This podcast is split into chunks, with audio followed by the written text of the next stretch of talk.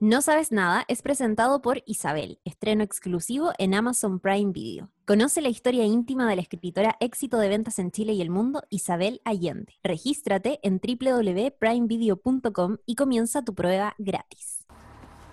Ladies and gentlemen, the evening is over. We hope you all enjoyed yourselves, and we'll see you all again in 1974. Good evening!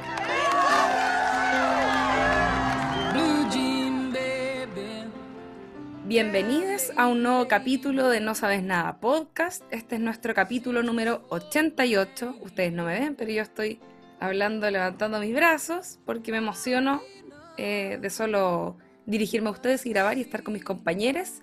Soy Lula Almeida y estoy con mis eh, compañeros panelistas de este maravilloso podcast, Claudia Cayo y José Manuel Bustamante. Saluden a su público, amigos. Hola, no sabes nadites, ¿cómo están? Hola, amigas. Hoy estoy muy contento porque de nuevo me hicieron ver una película que no había visto. Y siguen de esa manera desenmascarando mi ignorancia cinéfila. Con cada podcast que pasa. Me han hecho ver puras cosas que no he visto. Pero yo les juro, no saben nadites, yo igual he visto películas. He, visto películas, les, prometo que sí. Vi Jurassic Park. Por ejemplo, por decirles una. Es que Titanic. Tú eres el seriéfilo por excelencia igual en ese sentido. Eres una persona joven, por lo tanto, igual llegaste al mejor momento de las series también. Em, pero encuentro bacán igual que pase eso, como a lo mejor algún día la Chiri nos va a obligar a ver cosas, ponte tú, de animación, que yo no he visto, que también sería interesante. Creo que uh. es una buena instancia para todos, quiero decir, como ir conociendo las, las, eh, los insumos culturales que eh, tienen nuestros compañeros para ofrecer. Y también, por supuesto, las recomendaciones del público. Igual quiero decir, amigo José, que yo también me siento súper parecido, o sea, parecida a ti porque no, yo tampoco soy la persona que, que, más ha visto películas en el mundo. He visto muchas películas, pero en general veo películas que me gusten. Soy mucho más fanática también, al igual que, al igual que vos, de las series, de las series y las telenovelas. Está bien, y está bien porque creo que son viajes muy personales. Piensa que el otro día eh, leí en una entrevista que le hicieron a, a Fílmico, a Cristian Briones, de un podcast amigo del Filmcast, que es un weón que sabe mucho de cine. Es como esta gente que es como enciclopédica en su conocimiento. Eh, que el, loco no había ido al cine como hasta, no sé, que entró a la universidad. Porque no, no sé si no había cine en su pueblo, no sé cómo era el rollo. Eh, y da lo mismo, como, eh, como, que siento que todos estamos experimentando de diferente manera esta aproximación al cine, a la serie, y lo bonito es que siempre van a haber películas que uno no ha visto, y desde ahí uno va construyendo la mirada que tiene sobre todas estas obras. Y es verdad que yo hubo un momento en que me volqué de cabeza a las series, y, y ya ni siquiera he pensado en ponerme al día con muchas películas que no he visto. Como que estoy más preocupado de hacer eso, pero con las series como mm. aquel verano en que me maratoné Friends. Dije, ah, hay que ver Friends entera. Y la vi entera, con tu madre, como en dos semanas. Sí, y además que son elecciones personales, así es que está súper bien. Y bueno, seguramente ya lo averiguaron por el título de este capítulo, de este episodio, pero hoy día vamos a estar hablando, comentando y desmenuzando nuestros momentos favoritos y tantas otras cosas de esta película Almost Famous que está cumpliendo 20 eh, años. Al igual que el capítulo que hicimos hace un par de semanas con The Royal Tenenbaums, esta película también se estrenó hace dos décadas, em, un poquitito más, porque en verdad cumplió 20 años eh, a fines del año pasado, pero nosotros teníamos ahí súper en carpeta poder hacer un capítulo sobre este recordado y querido estreno de, imagínense, aquellos años. Oigan, eh, ¿qué, estoy muy contenta también, Chiri, de que nos haya hecho, nos haya hecho ver la Chiri, no obliga, no. es que a veces, a, veces ustedes no saben, las personas aquí escuchan, pero hay un chat que tenemos nosotros tres en el que hay una constante eh, lucha, una pequeña pugna de quién propone lo que se va a ver a continuación y quién triunfa finalmente eh, en esa misión. Porque obviamente todos queremos hablar de lo que queremos hablar cada uno de nosotros. Eh, y en este caso, Chiri nos eh, convenció para ver esta película y estoy súper contenta de haberla visto de nuevo porque la vi varias veces cuando era chica, cuando salió probablemente, y era como una película bacana, así como que tengo recuerdos de esa época eh, de la gente como, que buena la película y comentando eso, pero después pasó el tiempo y uno olvida a veces las películas buenas y quedan muy, muy atrás y no vuelves a verlas y ya no tengo cable, entonces no tengo eso de que se te aparece una película en la cara de la nada. Y mm, la vi de nuevo y lo pasé muy bien y me di cuenta de cosas que antes no me había dado cuenta cuando la vi en, en ese tiempo como por ejemplo todas las referencias, por supuesto, que hay a personajes eh, célebres de fines de los 60, principios de los 70, y ahora era como, oh, mira, ahí está Lenny Bruce, y ahí está no sé quién, y es como, la pasé muy bien como eh, en esa trivia que ustedes saben, a mí me encanta eh, como reconocer personajes y cosas así, entonces lo pasé bacán. Además de que también me entretuve dándome cuenta de algunos actores que no, sabía que estaban ahí y que reconocí también en esta pasada. Vamos a estar hablando de eso también. Oye, que, mm, perdón, qué buenos estrenos hubo ese año. Yo tenía 10 años para el año 2000, que fue el año en que se estrenó esta película. Y, estaba viendo que, por ejemplo, se estrenó eh, mm, Requiem por un sueño, que ha sido catalogada como una de las mejores películas de la historia. Una de las películas más traumáticas también. Sí, durísima, de Darren Aronofsky. Que hubo una época en que me acuerdo que la ponían a pelear con Ciudadano Kane. Decían como, ¿cuál de estas dos? es como la disputa de Wire, Breaking nah, ¿en serio? No, sé por qué alguien, alguien, dijo que Requiem por un sueño o Ciudadano Kane, por lo que significaban respectivamente. la Buena película en todo caso. Es buena película, yo creo que hicieron un poco de, de color, sí. Pero oye, a todo esto, eh, bueno, perdón, yo sé que no se hace esto de hacer pauta al aire, pero algún día podríamos hablar de Aronofsky. Es un gran, grandísimo director. Uh, oye, mm, algo quería decir, pero ahora como que medio lo anduve olvidando. Yo quiero eh, decirte algo. Te quiero decir, Lula, que cuando dijiste que algún día la Chiri te podría nos podría proponer un anime, ¿Ya? yo, de nuevo, aquí haciendo pauta al aire, solo quiero decir una palabra que va a dejar la zorra en los no sabes naite. Que la dejemos como para el futuro, en el horizonte. Voy a, decir, voy a decir una sola palabra, voy a dejar la zorra. Chingeki. Nada más. Ahí la dejo. Empiezan a sonar los teléfonos. O Jujutsu Kaisen. Oh, ahí la dejo. Tiré otra bombita. Quiero decir algo. Ustedes dicen tenían 10 años para el 2000. O Evangelion. De, 10 años dijeron para el 2000. Sí. tenía 15. Bueno, no es tanto, te prometo que no es tanto. No es tanto en tiempo cuando uno es adulto, pero yo ya no era virgen, no sé qué, eh, qué les dices a ustedes. ¿No eras virgen a eh, los 15? no. Es que yo virgen Tenía mi experiencia en el cuerpo, era una... era, era una pequeña Penny Lane. Pretend to be shocked. ah, ¿te cachai? No, pero, pero eh, iniciándome, por supuesto, recién. Eh, no, pero a lo que no voy. no te vamos a juzgar, te sentiste juzgada. Es que yo la juzgué de inmediato, amiga, pero era un chiste, una. es que no sé. Eso lo había contado aquí, eso lo había contado aquí en este podcast. Sí. ¿Sabías en qué eh, capítulo? Oh, yo, soy cuático, no sabes nada. Lo contaste en el ah. capítulo Sex Education. Sí, ahí. Año 2018. Metas a revisar y contamos caleta, weón. Yo contando ahí de mi rol. Oye, sí, en, en, ese capítulo revelamos en. Eh intimidades. La Lula contó que había hecho un amor en unos pastizales. Sí. sí. que saben que esa era la época. no, esa era en la Rancagua, época. En pastizales de Rancagua. Esa era la época en que grabábamos sentados en mi living en el sillón. Que era claro. distinto de estar sentados a la mesa. Sí. Porque hay una estaba más derecha, eh, más cerca, como en, en, modo trabajo. En cambio, en el sillón uno se echa para atrás y se le olvida a veces que está grabando y se pone a, conversar. Sí, es, verdad. Yo, yo tratando ahora de encauzar entonces a lo que nos convoca este podcast, porque o si no se nos va a ir de las manos. Eh, en el capítulo de hoy vamos a hablar de esta película estrenada el año 2000 que nuestra amiga Claudia Cayo va a proceder a continuación a reseñarnos muy brevemente. Brevemente. Ya, em, Casi Famosos, que es el nombre en español de esta película de título original Almost Famous, se estrenó a mediados de los 2000. Yo recién les decía que no está cumpliendo 20 años precisamente este 2021, sino que lo hizo hace varios meses eh, a fines del año pasado. Pero eh, es una película que ahí vamos a estar eh, revisando por qué fue tan importante y va a ser también yo creo bien interesante hacer la relectura de cómo se ha mantenido a lo largo de los años.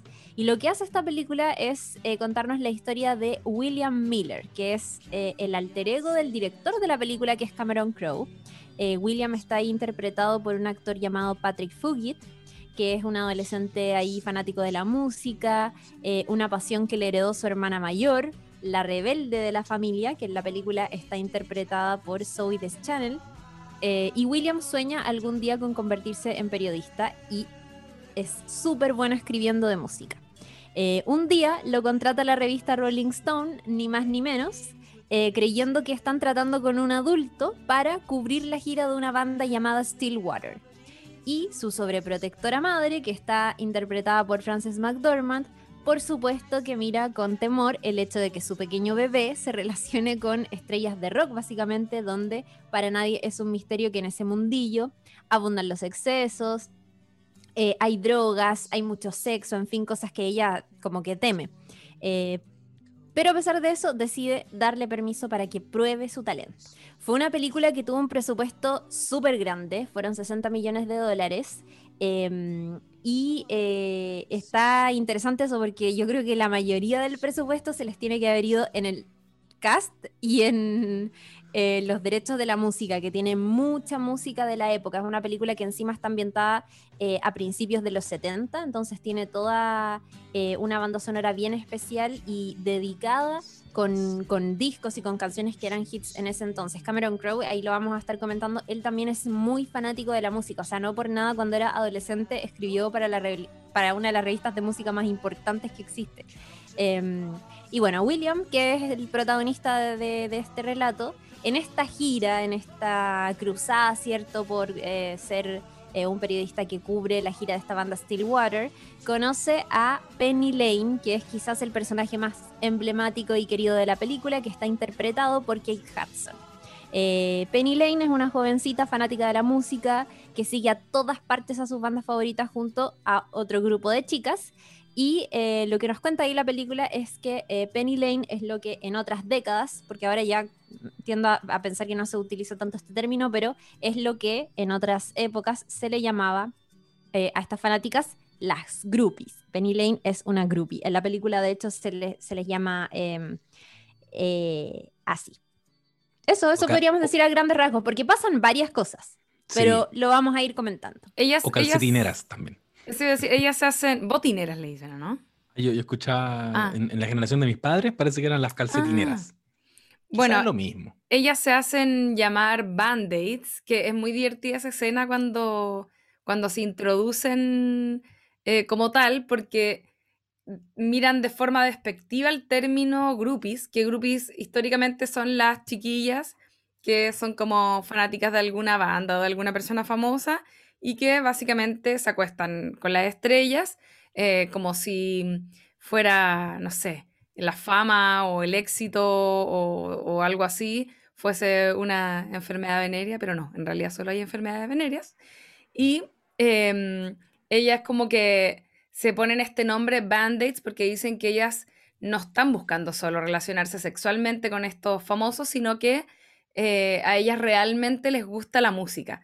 Y me da mucha risa ese momento porque pasa un auto al tiro y son groupies, Como, sí. ¡ah!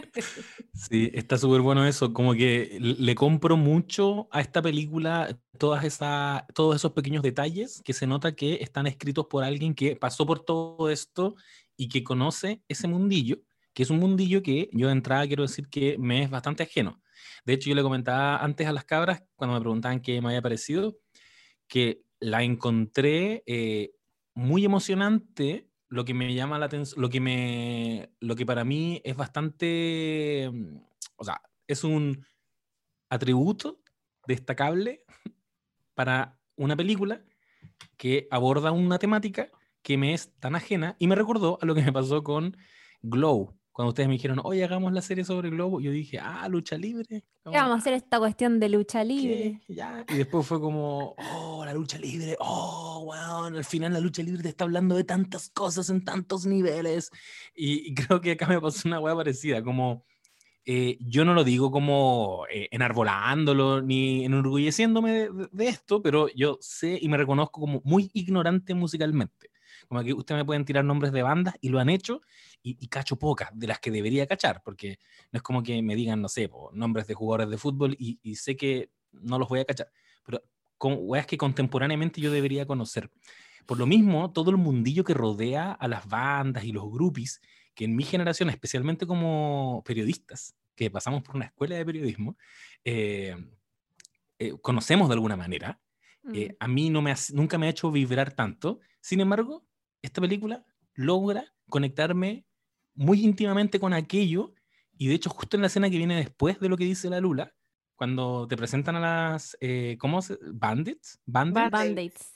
Bandits. Son como decir parches curitas, pero es un ah. juego de palabras porque tiene la palabra band, como de banda, y aid, que es eh, como ayuda, no sé. Ah, perfecto. Que ellas tienen un rollo al respecto. Eh, dicen como que en el fondo ellas están tan compenetradas con esto que les apasiona, que es la música, que incluso ellas son la razón de ser de la música, porque son las musas. Claro. Como que así se, reconocen a sí mismas. Y lo encontré bacán, eh, más allá de si uno pueda verlo así o no, pero como que ellas se reivindican a sí mismas como no, no somos groupies. Él, el protagonista, eh, William, se, se, posiciona como en una, jerárquicamente según él, en un lugar superior, porque él es periodista que de hecho sabemos, la, la Chiri ya lo, ya lo dijo en la reseña, que no es periodista, él, está, de hecho, está en el colegio. está en el colegio. Y, y, encima como que está adelantado en cursos. Oye, esa weá muy chistosa, que lo que le la mamá, para la gente que no ha visto la película, muy la historia... La, la, historia es una. Eh, perdón que me metí entre medio, José. No, Pero después te lo, te lo, puedo recordar. Sí. Eh, la película comienza con la infancia de este niño cuando le confiesan de alguna manera que no tiene la edad que pensaba que tenía. Eh, él pensaba que estaba adelantado un año en el colegio y en realidad está, tenía como dos años menos de los que tenía en realidad. ¿Cachai? esa hueá la encuentro genial. Y claro, como decía la Chiri, el personaje de la mamá, que encuentro que un personaje a toda zorra, porque es como una vieja mega eh, controladora, eh, súper sobreprotegido, como que lo han criado para que sea súper inteligente y en el fondo tenga un buen futuro, la mamá quiere que sea abogado y un montón de cosas, pero por otro lado, como que no puedo odiar a la vieja porque siento que a pesar de que, se, de que, de que es súper restrictiva, tiene la razón en todo, mm. ¿cachai? Tiene la razón en lo de las drogas, tiene la razón en toda la wea, anda, en un momento, mm, ¿qué es lo que dice? Eh, algo de, como la adolescencia es un invento comercial, como un invento publicitario, y es como, puta, sí, No, y es muy gracioso que tenga toda esta bola como anti eh, bandas, onda, me acuerdo como en el momento en que Anita, que es la hermana de William, Soy This Channel, le muestra esta, la portada de un disco de Simon and Garfunkel, y ella le dice como, mírale los ojos, están claramente en drogas. Y, y Anita le dice, mamá, ¿qué onda? Y ella la encara por decirle como, mamá, estáis loca, onda, nos hiciste celebrar Navidad en septiembre solo para que nos alejáramos de su sentido comercial. Estáis enferma. Mi pololo dice que tú usas el, el conocimiento para oprimirme. Y es muy cierto también. Es como... Están muy buenos esos diálogos. Es como una señora woke. Como que siento que es una millennial criando hijos. sí, palullo. Restringiendo en weas impensadas a los hijos y algunas más tradicionales, como el hecho de que se mantenga alejado de las drogas, eh, que se mantenga alejado de, los vicios, etc.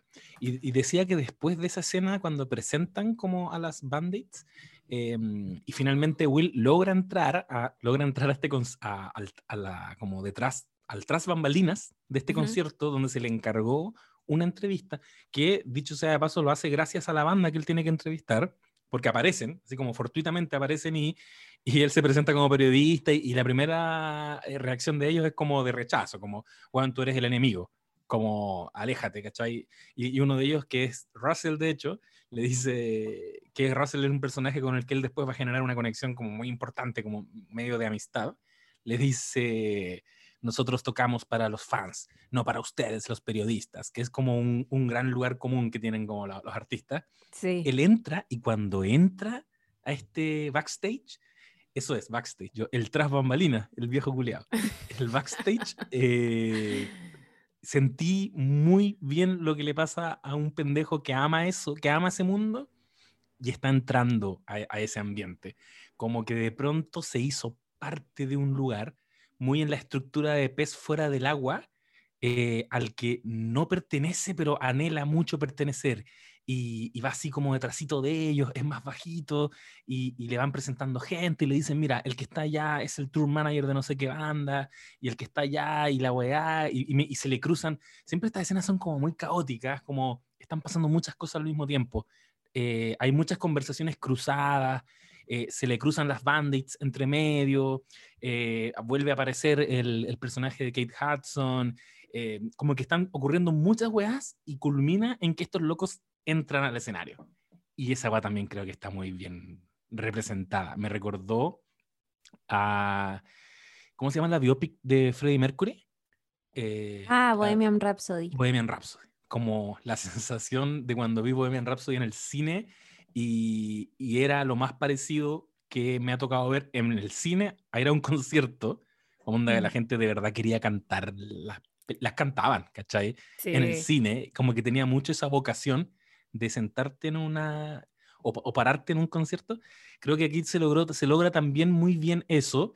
Eh, tocan los hueones, Russell lo mira justo antes de empezar a tocar, no sé si el loco era guitarrista, creo, o bajista, guitarrista. Russell era el guitarrista estrella, claro. Y lo mira, pero también la mira a ella y está como en una, en una ola tan bacana, está sumergido en un ambiente al que no pertenece pero tan la zorra que cuando termina esa secuencia, el loco está como en éxtasis, pues, y se le, y se le nota, está así como despidiéndose de todo, como de chao, como chao, chao, como que ah, los conozco a todos. Ah. Sí. y, de hecho llega Keith Hudson y le dice como, oye, tranquilo, tranquilo, veámonos en el, hotel no sé cuánto porque eh, ellos van a irse de gira y la weá. Como que hasta ese punto de la película yo ya estaba totalmente embalado y como que, mira, te entiendo. Yo fui estudiante de periodismo no lo hice porque quería entrevistar bandas particularmente, no era ese como ese arquetipo que existe, que hay, y, que es respetable, como, no sé, yo, yo quería que me, pasa, me invitaran a las a premiers, ¿cachai? Hay otros que quieren entrar gratis al estadio, hay otros que quieren igual estar cerca de las bandas, es una weá que ocurre mucho, como que yo no era ese, ese estudiante, pero, pero te entiendo, como que William, te entiendo, como el, sueño que vive este pendejo que, que de hecho, como decía la Chiri, está en el colegio. es súper chico. Sí, pues. Sí, yo creo que eso que decís tú de, identificarte a tal punto, aunque tú mismo te reconozcas que, como, ¿por qué estoy logrando este nivel de identificación si no, no, nunca he anhelado esto? No soy cercana a este ambiente tampoco, no me gusta tanto la música. Yo creo que cuando pasa eso en general con la ficción es porque hay esto que lo hemos mencionado en otros capítulos, que es como un tremendo sentido de verdad. Y yo creo que esta película tiene mucha verdad. Ahí hablábamos de, Cameron Crowe, que es el director, eh, que no, no solamente es el director, sino que también es guionista. Él de hecho ganó un Oscar a Mejor Guión precisamente por esta película. Em, y William es su alter ego, es cierto, porque esta historia es básicamente la propia experiencia de Cameron Crowe cuando siendo muy joven y teniendo efectivamente 15, 16 años, escribió para la Rolling Stone, estuvo de gira con muchas bandas, como con, creo que se fue con, creo que la película de hecho está como un poco basada en sus experiencias yéndose de gira con los Eagles o con Led Zeppelin, o con ambos, es como que eh, estuvo en esa, ¿cachai? Son bandas que en ese entonces eran, o sea, son bandas que ahora son parte súper importante de la historia del rock. Eh, Qué Cameron Crowe, sí, y al igual que William, eh, Cameron Crowe también era como un niño prodigio, pues él nació en, California y cuando era muy, muy chico ya había demostrado este talento mm, eh, con la pluma, como se dice. Escribía súper bien. Eh, y siendo, claro, 14, 15 años empezó a colaborar en varias cosas. En algún momento, por ejemplo, escribió para la revista Cream, que era una revista de rock originaria ahí de Detroit, que, es, que fue muy importante para la época. Y después se, empieza a ir de gira y, a escribir para esta revista, para la Rolling Stone, que hasta el día de hoy es súper importante. La revista Cream ya no existe, pero la Rolling Stone se ha mantenido a lo largo de las décadas y sigue em, como activa hasta el día de hoy, ¿cachai? Eh, ahí entrevistó a Bob Dylan, David Bowie, Neil Young, y creo que ese sentido de verdad y ese nivel de identificación que logra la película tiene que ver con que, bueno, de partida yo creo que objetivamente es una historia muy original, la del jovencito periodista que se va como a cubrir una gira de una banda que es fanático de la música y a través de eso te van contando una historia básicamente como coming of age, claro, eh, que me parece que en sí es muy original pero también hay mucha verdad. Y la hay porque yo creo que es efectivamente el corazón abierto de Cameron Crowe. Y por otro lado, que eh, creo que haber elegido a Patrick Fugit fue preciso también, porque él era un niño que no tenía tanta experiencia en actuación. Y, que de ah. hecho... Que igual se nota un poco. O sea, sí, se nota un poco, pero claro, lo que, lo, que, lo que decía Cameron Crowe, de hecho el año pasado la misma revista Rolling Stone hizo como un round table con los actores a, las dos décadas del estreno y todo, y lo que conversaban ahí era que, que claro, él de verdad tenía 15, 16 años y había hecho mm. algunas cosas en actuación, pero no, nunca había estado con estrellas como, puta, eh, no sé, pues por ejemplo, originalmente el papel de, mm, de, Russell Hammond lo iba a hacer Brad Pitt, y él oh. incluso compartió como escenas así, ensayos con Brad Pitt. Y, claro, y él era como un niño de, Salt Lake City, así como súper piola, que viajó con su mamá. Onda, no sabía ah. nada de música. Em, originalmente creo que Cameron Crowe le vendió la película como que era un periodista que cubría el mundo político y solo cuando ya se convenció de que tenía talento le dijo, mira, ¿sabéis qué? Esto en verdad es una historia que me pasó a mí, ¿cachai? Y ah. yo creo que ese niño en el set, como de esta gran película, es muy parecido a lo que experimentó Cameron Crowe siendo este niño en medio de todas estas grandes bandas de rock, ¿cachai? Como que siento que el sentido de verdad viene por esos dos lados. Sí. Y es una de las cosas que yo en lo personal más le aplaudo a la película. Qué bacán. Oye, y además eh, Cameron Crowe tiene esta fijación, por así decirlo, con la música, como que le gusta, o sea, evidentemente porque trabajó como periodista musical, pero es algo que igual ha trasladado a sus películas. Él mm. hizo, además de, bueno, de esta y de otras que son bien famosas, no sé, Vanilla Sky, qué sé yo, Jerry Maguire, que esa fue como una película más premiada, en realidad Vanilla Sky es, es re malita, pero... Mm, pero hizo además una película que yo me acuerdo en los noventas que se llamaba Singles, que era una película donde actuaba Pearl Jam.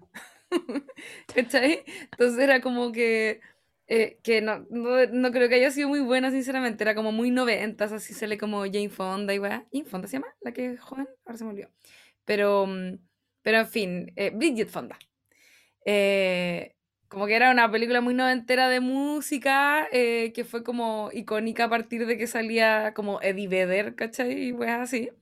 Eh, y además ha hecho también trabajos como con otras bandas, ¿cachai? Como que le hace, mm. pega eh, videos, me imagino, como de repente estos DVD a, a, bandas así como bien conocidas. De hecho, me metí aquí al, al IMDB y salía que lo último que hizo como director era un corto con Stevie Nicks, ¿cachai? Eh, también hizo el documental de, los 20 eh, años de Pearl Jam, creo. Eh, tiene una cuestión como con Alice in Chains. Es su onda, es su onda la música Cameron Bueno, y Elizabeth Town, que yo acá he dicho, qué mala película, pero qué buena película. O sea, yo la amo y cada vez que la veo la encuentro más como insoportable y mamona, pero bueno, tiene una banda sonora que está tan bien elegida, concha de su madre, que no se puede creer. Es como. Es perfecta, es perfecta. Y, creo que la vería como 80 mil veces porque tiene, es una persona que de verdad sabe mucho de música y, y tiene un súper buen gusto musical. Y cuando digo buen gusto, no me refiero a que lo estoy aplaudiendo porque escucha como rock clásico de los 60, de los 70, no. Es porque cuando digo que tiene buen gusto es que sabe elegir las canciones precisas para un relato que cualquiera sea el que está contando le queda, ¿cachai? Mm. Eh, y es muy bacán y yo creo que la película termina como marcando un escaloncito más arriba solo por ese gran, pequeño gran ingrediente. Oye, Ah, perdón, dale nomás, amigo. Sí, no, que, que, mm, que, yo sí creo que ese es como un oficio por sí solo, como saber musicalizar las películas bien. Yo he cachado que tú tienes muy buen oído al respecto, Chiri, y como que eso te marca caleta películas que te han gustado. El otro día hablábamos de, de Royal Tenenbaums eh, y, y, lo bueno que también es Wes Anderson haciendo, haciendo eso y, y por lo mismo que decíamos. O sea, esto, esto proviene de alguien que se mueve en ese ambiente, que vibra con eso. Hay una frase que alguna vez la dije acá, pero no es mía, es, de alguien más, como de, un escritor, que decía que tienes que ser eh, personal para ser universal. Y, eso fue en el fondo lo que me pasa a mí, como en la medida en que eh, reveles esas cosas que te movilizan a ti genuinamente, honestamente, sin posicionarte moralmente en ningún lugar, simplemente esto me gusta probablemente, o, esto soy, probablemente vaya a conectar hasta con ese weón en Chile que eh, no vibra tanto como tú con ese mundillo, ¿cachai? Pero esa persona lo va a conectar con cosas donde sí ha vibrado, ¿cachai? Eh, lo, lo vaya a entender por otros lados, porque como decían ustedes, es una coming of age muy también. Y, y, todos hemos tenido también historias personales de coming of age, ¿cachai? Mm. Em, está muy bien la película en, en, términos de guion también, como en mostrarte estos hitos como de, de aprendizaje y de evolución y de crecimiento del personaje y maestros con los que se va cruzando y formas distintas de, de, ser guiado también, partiendo del hecho de que es un cabro que no, que no tiene papá, porque entiendo que el papá había muerto, ¿no? Claro, sí, había muerto de un infarto. ¿Cachai? Y, y, no existe esa figura, entonces tenemos esta mamá ultra aprensiva que quiere proteger a su pollito, que no quiere que conozca el mundo, por las razones que sean, y le toca conocer el mundo, eh, que era algo que él no había buscado, él solamente quería escribir una revista. Fue todo, fue, fue muy también el llamado del héroe, como te, te, enchufamos en esta, en esta gira y te lo está pidiendo Rolling Stone, así que bueno, tenéis que hacerlo porque es la oportunidad. Y en el camino le aparece un Philip Seymour Hoffman, después vamos a hablar del tremendo casting que tiene, Philip Seymour Hoffman, que tiene un tipo de mentoría y lo introduce en este ambiente eh, desde el periodismo, que es algo con lo que sí conecte mucho. A propósito de... Oye, y, a todo esto, em, es que me gustó lo que dijiste como en relación a estas distintas etapas por las que va pasando eh, el protagonista y cómo va encontrando distintos maestros y todo eso, porque es importante decir que esta película mezcla muchos géneros. Por un lado, es una coming of age, evidentemente, ¿verdad? Porque coming of age podríamos decir que se le puede denominar a todas las historias que nos narran eh, los, los, momentos en que hay procesos de transformación, eh, sobre todo desde la inocencia hasta la pérdida de la inocencia, podríamos decir. Y mm, esta es una coming of age, evidentemente, pero además también es una road movie. Yo estaba comentando antes y se me, se me fue la onda porque lo quería decir, que la historia parte con la infancia, o sea, claro, con la infancia de él y como nos dan un poco el contexto de cómo es que él se hace de los discos, que, de una fina selección de discos, digámoslo, eh, que tiene a mano luego para escuchar y que nutren su repertorio musical y, su, y, todo lo que finalmente lo transforma a él en una persona que a pesar de su edad es muy hábil y tiene mucho conocimiento y mucha sensibilidad para eh, apreciar música que para la que él no es el público objetivo, por así decirlo. Eh, nos cuentan todo ese, contexto entonces, toda esa, esa base que tiene él, pero luego, una vez que ocurre lo de este llamado que mencionaba el José para seguir a esta banda y eh, hacerle una entrevista que cada vez se alarga más, esto se transforma en una road movie. Y la road movie tiene esa particularidad que en el fondo tienen distintas etapas. Toda la historia obviamente tiene distintas etapas, pero esta en particular tienen que tienen hitos en cada ciudad en la que se detienen.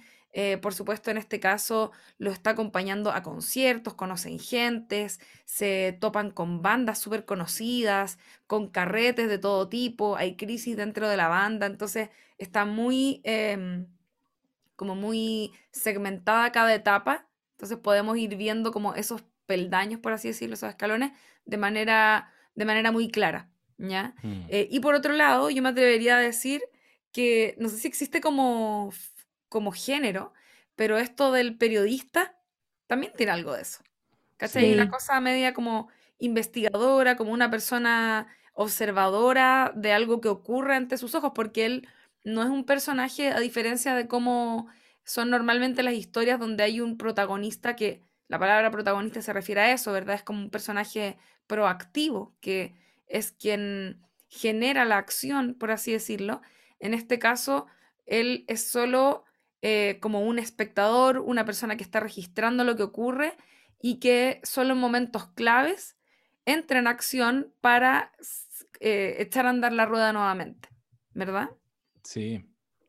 De hecho, yo creo que existe ese, ese subgénero. Yo, yo tuve clases en la U con el, el periodista Aldo Chapacase, hacía un, un electivo que era Lo más muy grande. corneta, era muy corneta el electivo. ¿De qué era? Pero me encantaba, era como demasiado la guay que yo necesitaba en primer semestre, que se llamaba Historia del periodismo en el cine.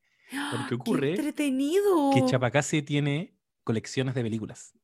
Ni siquiera eran películas del ICI, donde nosotros estudiamos, eran películas de él. Él tiene una colección de películas sobre periodismo. Entonces uno la iba a ver y el dilema, de hecho, está- eh, creo que. Almost Famous habría sido un, un ejemplo perfecto para analizar, porque lo expone a él a dilemas de la profesión muy claros, ¿cachai? Como muy concretos. Cuando Mm. el, eh, Philip Seymour Hoffman le está todo el rato hablando de el periodismo, ¿cachai? Le está hablando de la crítica musical y, y le da tips y lo orienta y le dice... No son tus amigos. No son tus amigos, ¿cachai? Te van a hacer sentir que son tus amigos, pero no lo son. Tú tienes que ser honesto y despiadado. Que uno si quisiera podría aplicar eso al, al ejercicio del, del periodismo y al final se encuentra con esta situación de, eh, de una periodista que se encarga del fast-checking y que tiene que llamar a la banda y preguntarles, como muy ética periodística, preguntarle que eh, si lo que aparece en la entrevista es real o no, y si le dicen que no es real, no pueden publicar la weá nomás, ¿cachai? Y se ven en Claro. la posición de perder la portada y perder este hito. Entonces sí, yo, yo, yo estoy de acuerdo contigo, Lula. Creo que existe el subgénero. Me acordaba, de hecho, de esta película sobre el Everest.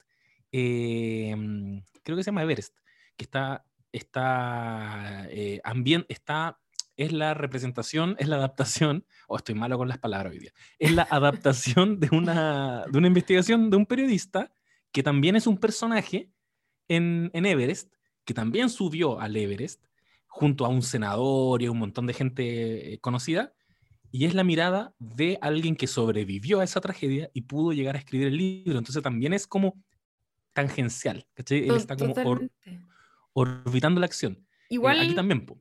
Acá una vez comentamos. Bueno, y Spotlight. Spotlight. Spotlight. Oye, es que yo estaba anotando aquí, perdón, la pauta al aire. ¿ah? Este va a ser un, un capítulo especial. De, claro, Pero- películas sobre periodistas, pero Sí, sí. Algún O sea, día Ciudadano igual hay Kane. caleta buenas. Ya, yo, Sí, yo les voy a les voy a confesar una verdad. Yo Mm. nunca he visto el Ciudadano Kane. Y yo sé que eso Da lo mismo. me deja pésimo. que yo soy guionista, pues chiles, como que tú no tuvieses leído nunca, no, no sé qué. Di algo, te apuesto que no me lo leí. Tom Wolf, algo de Tom Wolf.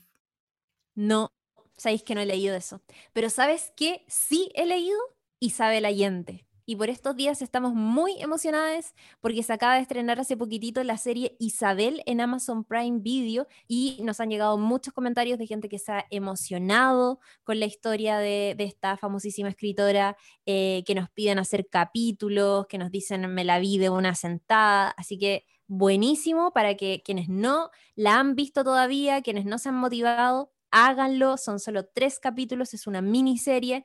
Nosotros siempre acá defendemos a las miniseries porque son eh, redonditas, no te van a dejar con la ansiedad para una próxima temporada. Es como que cierra todo muy bien y además protagonizada por eh, Daniela Ramírez y Néstor Cantillana y otro tanta cantidad de actores muy, muy, muy talentosos.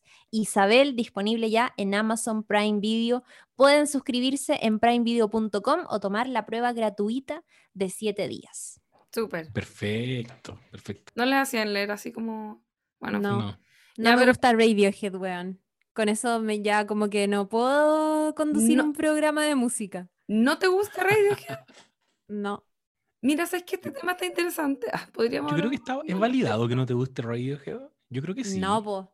¿No? No es para nada validado. eh, Pero como ningún que- proyecto ¿cuánta de gente- Tom York. Porque yo te podría recomendar algo. Es que mira, no es que no me guste.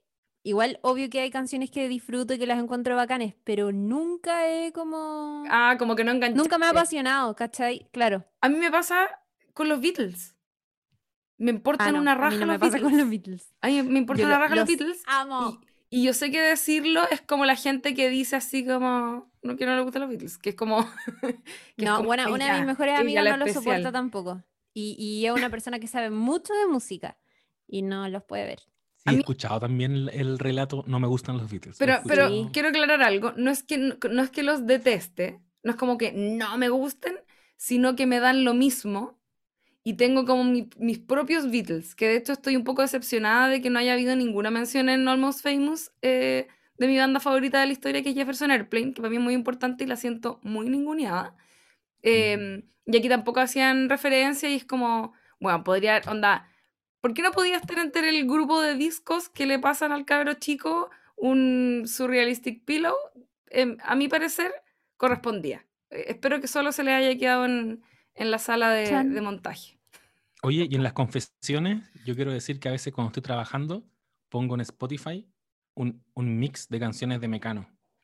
Ay, pero qué buena banda. De la, de no, la- no, no la banda. No la banda, amiga. Amiga, no es la banda.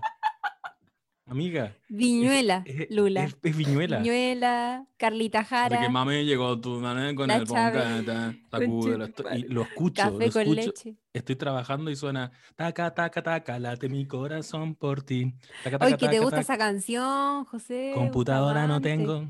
Pero quisiera. Bueno, yo siempre me río de este weón que yo tengo uso Spotify web y siempre sapeo yo- lo que están escuchando el resto. para de sapear. Y creo que le he mandado como pantallazos, onda. Sí. José Bustamante escuchando La. Gata. Como weá así muy. Tú soy la única razón por la que a veces no lo pongo, porque digo, puta, la verdad que la chiri sapea. oh, ya no importa. Sin miedo, sin miedo le doy play. Oh, ¿Dónde está la gata que no la que tira? bueno, hablando de ancianitud, yo nunca vi Mecano, como que esa weá no es de mi generación, yo creo. Pero es para, es para enorgullecerse igual. Me- me- mira, más que o sea, enorgullecerse, sí, qué bueno, agrado no haber escuchado la risa de ese weón insoportable. Viña. Espero no sea fan de No Sabes Nada, porque me daría un poco pena. Oh, No no. Yo Oigan, abusa, a, a propósito que estábamos hablando de periodista, me da mucha risa que a William Miller le pagan 700 dólares por irse de gira con Stillwater por un, por un artículo que eran como, no sé cuántas, eran como 300 palabras, una wea así, Sí. que es demasiada plata. Y después encima, creo que primero cuando habla con Ben Fon Torres, eh, que en verdad existe, le, mm, le dice 700 dólares y después le ofrece 1000. Le pagan, eso es lo que le pagan a William Miller. Y es como, ¿cuándo eso va a pasar en la realidad?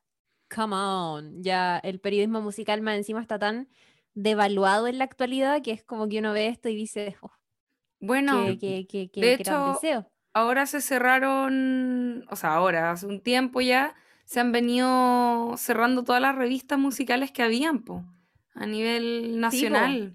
La Yo Rock que- Deluxe en España. Claro, pero en, pero en esa época, claro, pues era la época, es que esa es una época, aquí para las personas más jóvenes quizás esto no, no lo, no, lo, no lo tienen tan en- como en cuenta, pero esa fue una época demasiado prolífica para la música porque fue Mm. cuando se estaba gestando el rock and roll, que es algo que para nosotros ahora ya es como que casi que pasó de moda, ¿cachai? Como que ahora, no sé, la lleva el pop y el trap y hay como otros eh, ritmos musicales que aparte ocupan otro tipo de instrumentos y un montón de cosas, pero esa era una Pero época... era más como el rock psicodélico, po. El rock and roll había sido... El, el, rock and roll venía desarrollándose, no sé, pues de los años 50 o qué sé yo, pero llega un momento muy peak que es eh, a fines de los 60 y comienzos de los 70, donde también se empieza a reinventar nuevamente este género musical que tiene como esa eh, particularidad también, que es como que se reinventa cada cierto tiempo y todo.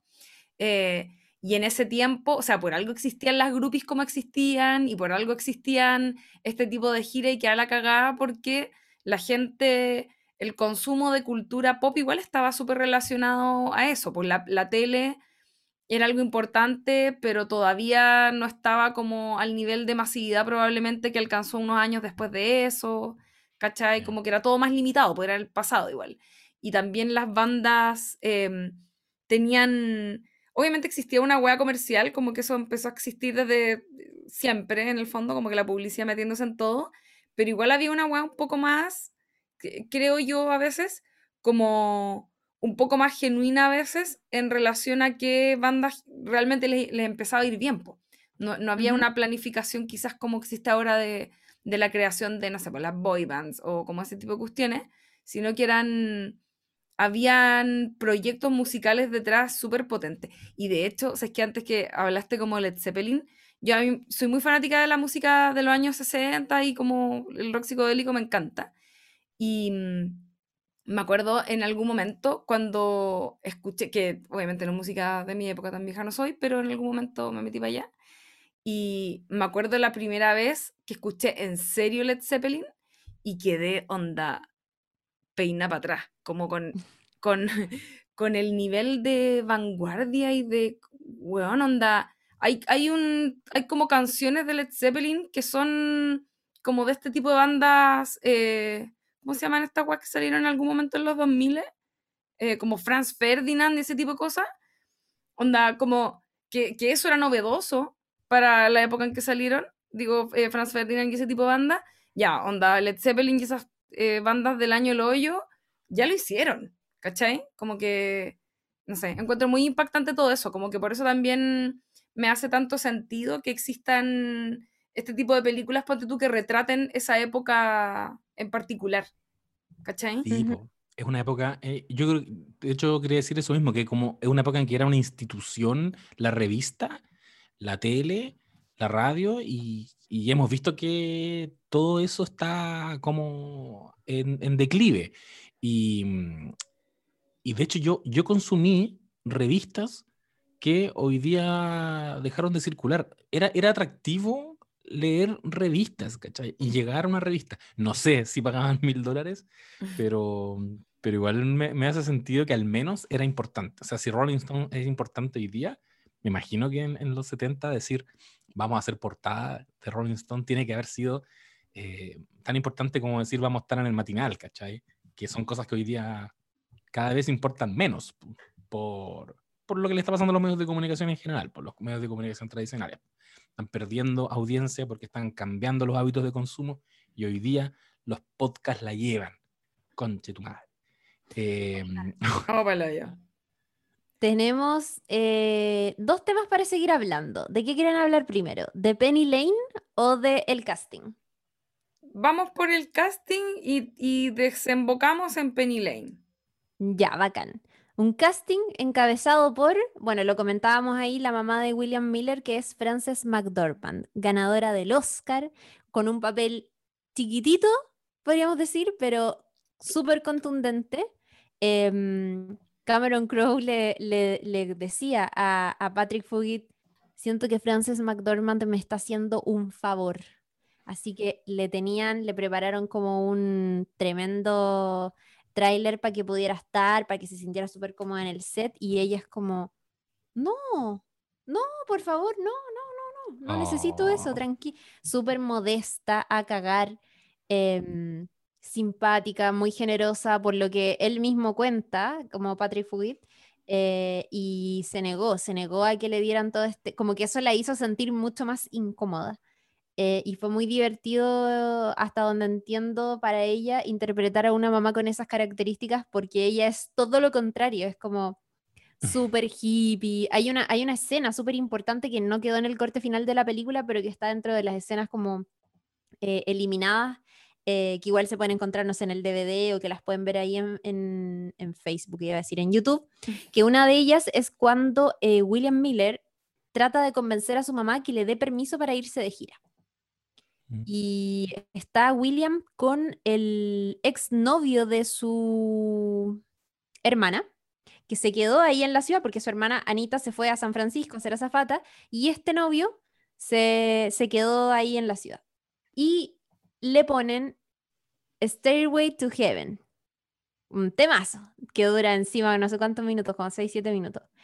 Em, y la escena dura todo lo que dura esa canción y es básicamente como William poniéndole este clásico del rock, una obra maestra, a su mamá hasta que logre conmoverse algo y entienda que la razón por la que él se quiere ir de gira es muy fuerte y muy importante y muy como, como por el arte, como real y la cuestión. Eh, y es una escena muy buena, búsquenla. Lo van a pasar muy bien porque además el novio de Anita empieza a tocar la batería como al ritmo y cantan y hacen como lip sync y es maravilloso. Y tuvieron que grabar muchas veces esa escena con Frances McDormand porque le gustaba tanto la canción y la canción es tan, como digo yo, como obra maestra en serio que es imposible no mover la patita o querer cantarla en cierto punto, es como muy loco. Eh, nada, lo máximo. Que de, hecho, eh, Anita, la hermana, había utilizado la misma estrategia para explicarle por qué tenía que irse a, como, escucha esta canción y me a entender. Y la mamá como, no, yo quiero, quiero conversar contigo. Qué buena. Sí, muy bacán. Bueno, tenemos a Patrick Fugit, que ahí lo comentábamos, que cómo llegó mm, a, a, esta, a este casting. Él decía, entre otras cosas, que primero, claro, le vendieron como la pomada de que era una película sobre un periodista de política, hasta que Cameron Crowe le dice, no, oye, mira, esta es mi historia personal siendo muy joven escribiendo para Rolling Stone. Em, y eh, Cameron Crowe le dice, bueno, ¿conoces a Led Zeppelin? Jethro Tull. Y él le dice, eh, no, no, no, no, no, no conozco. Y no conocía a todas estas bandas, entonces lo puso a estudiar. Eh, de hecho, él dice como, pensé que Led Zeppelin era el nombre de un tipo, y lo mismo con Jethro Tull. Onda, no sabía, tenía como un CD, nada. Y eso fue muy bacán para el director también porque era como eh, arcilla fresca, como encontré por ahí en un artículo, que es como, básicamente estás tan nuevo en todo lo que yo quiero traer a esta película que te voy a poder amoldar por donde yo quiera, no tienes ninguna idea preconcebida de lo que fue esta época o de lo que eran estas bandas, entonces bacán como poder trabajar contigo. Em, Qué bacán. Bueno, está Billy Crudup, que, que ahí interpreta ahí a, Russell Hammond, un papel que originalmente era para Brad Pitt. Eh, el rumor popular dice que Brad Pitt terminó desechando el proyecto porque tenía otras cosas y, otros, como otras eh, ideas para eh, hacer en el cine, pero además porque lo incomodó, no sé hasta qué punto será esto cierto, pero lo he leído bastante, que le incomodó eh, que el personaje de Penny Lane fuera tan chico. Que parece... Ah, la dura. Sí. Que me parece algo atendible que lo podemos comentar ahí entre en nuestro apartado que, tenemos para más adelante. Tenemos a Rain Wilson o Dwight, Dwight. de The Office, que tiene, que, era como un weón de Rolling Stone, ¿no? Como un periodista. Era un periodista de Rolling Stone. Sí, era como editor, algo así. Mm. Algo así. Sale Jimmy Fallon, eh, que es este manager nuevo que les ponen a Stillwater cuando tienen ya como que volverse un poco más pro, y es el manager que llega con todo desde el sello y que les dice, ya no pueden viajar en bus, necesitan viajar en avión para hacer más de un show al día, ganar más plata, qué sé yo, no sé qué. Eh, y bueno, ahí mencionábamos también a Anna Paquin y Fairuza Balk. Iba a decir que eh, es que ahí me carga Jimmy Fallon. Porque, principalmente porque pasé. ¿Como actor o como conductor? ¿O ambas? Puta, como personaje televisivo. Es que ¿sabéis lo que pasa? Yo a, Jimmy Fallon lo agarré cuando era todavía parte de Saturday Night Live. Y ahí me caía muy bien. Lo encontraba muy divertido. Eh, aparte que era como Lolo y Mino y como que era el one que medio que imitaba a Adam Sandler, que como que también había sido de Saturday Night Live, en fin. era como un guan bacán. Pero después con su programa, que también al comienzo era muy divertido, en algún momento, muy gringo todo, como que mm, siento que las cosas como que se empiezan a, poner muy, muy gringas, como ese estado de ánimo que lo voy a describir así. Eh, no sé, sale un actor famoso y todos como, ¡Ah! como esa actitud, que no sé cómo, cómo traducirla en una palabra, pero es ese como fanatismo extremo que tienen los gringos y que todo es como show y, como un poco eh, entre como hacer el ridículo, pero... Es muy falso. Ay, weón, sí, como falso. Me carga. Ya. Te entiendo. Esa weá como que me terminó un poco por eh, hastiar. Y ahora cuando lo vi en la película, que me acordaba que salía, pero no me acordaba como de mis apreciaciones en, relación al, personaje ni nada, eh, como que lo encontré un poco mal actor. Pero me dio risa que tiene su momento de uso, que es cuando imita a, a Mick Jagger, como que dice, ustedes creen, que es muy buena esa de hecho, ustedes creen que en 30 años más Mick Jagger va a seguir weando como... Y como, al final sí. Y como que se ve muy rápida, una imitación muy rápida de los gestos que hace Mick Jagger y le sale muy bien y es como, ah, ya, para eso era Jimmy Fallon, adiós. Sí, y bueno, y aparece, eh, no sé si lo dijiste, Chiri, que hace un muy breve cameo Cameron de The Modern Family. No lo dije. Está atendiendo la recepción de un hotel. Que me, me, llama mucho la, la, atención cada vez que me aparece Cameron. Em, voy a buscar el nombre del actor, no me acuerdo cómo. Salen Malcolm también. Y salen Malcolm también, sí. Sí. Porque es como que los pequeños papeles que hace los hace muy bien. Y, y, como particularmente chistoso. El weón como que le dan, bueno, le dieron una línea y el weón lo hizo perfecto. Y qué gusto que después haya podido ser Cameron. Eric Stone Street. Qué, qué gusto que haya podido ser Cameron después, porque para mí es como el 50% de las risas de, de Modern Family. Es demasiado bueno. Es demasiado chistoso. bueno, y Kate Hudson. Kate Hudson, que la dejé para el final para pasar al otro tema, pero también es parte importante del, del, cast de la película y que tiene, como dijimos al comienzo, probablemente el personaje más icónico eh, de este filme, que es Penny Lane. Que es Penny, Lane. Vamos a hablar de Penny Lane. Y Penny Lane merece como eh, mucho análisis, yo siento, el personaje. Es muy interesante. Yo no había reparado en el tema de la edad. La Chiri la otra vez nos contó, porque eh, estaba pensando en hacer este capítulo hace rato, entonces había estado ahí haciendo sus investigaciones y cosas. Y nos dice de repente Paloyo como, oh chiquillos, no sé qué hacer, porque Penny Lane era súper menor de edad y como que en el fondo no le habíamos tomado el peso a nadie, yo creo, cuando vio la película. Pero ahora yo la veía y todas las band-aids tienen, menos Sapphire, que es la, el personaje que hace Fairuza Volca, todo esto eh, coprotagonista o, qué sé yo, más bien villana en, en Jóvenes Brujas, gran película. Em, ella era la única que era como mayor, pero todas las demás tienen cara de guagua de manera como muy intencional. Anna Paquin mm. tiene cara de cabra chica en la película. Y por ejemplo, eh, hay otra, la que no mencioné ahora, porque son como cuatro, ponte tú, a ver, Penny Lane, eh, Sapphire, claro, eh, Polexia, y hay otra que no la estoy mencionando porque como que no, no es muy relevante, pero ella tiene cara así como de cabra muy, muy chica, entonces igual, evidentemente, mm, hay una conciencia, ¿cachai? De que este grupo de cabras eran niñitas adolescentes, ¿cachai?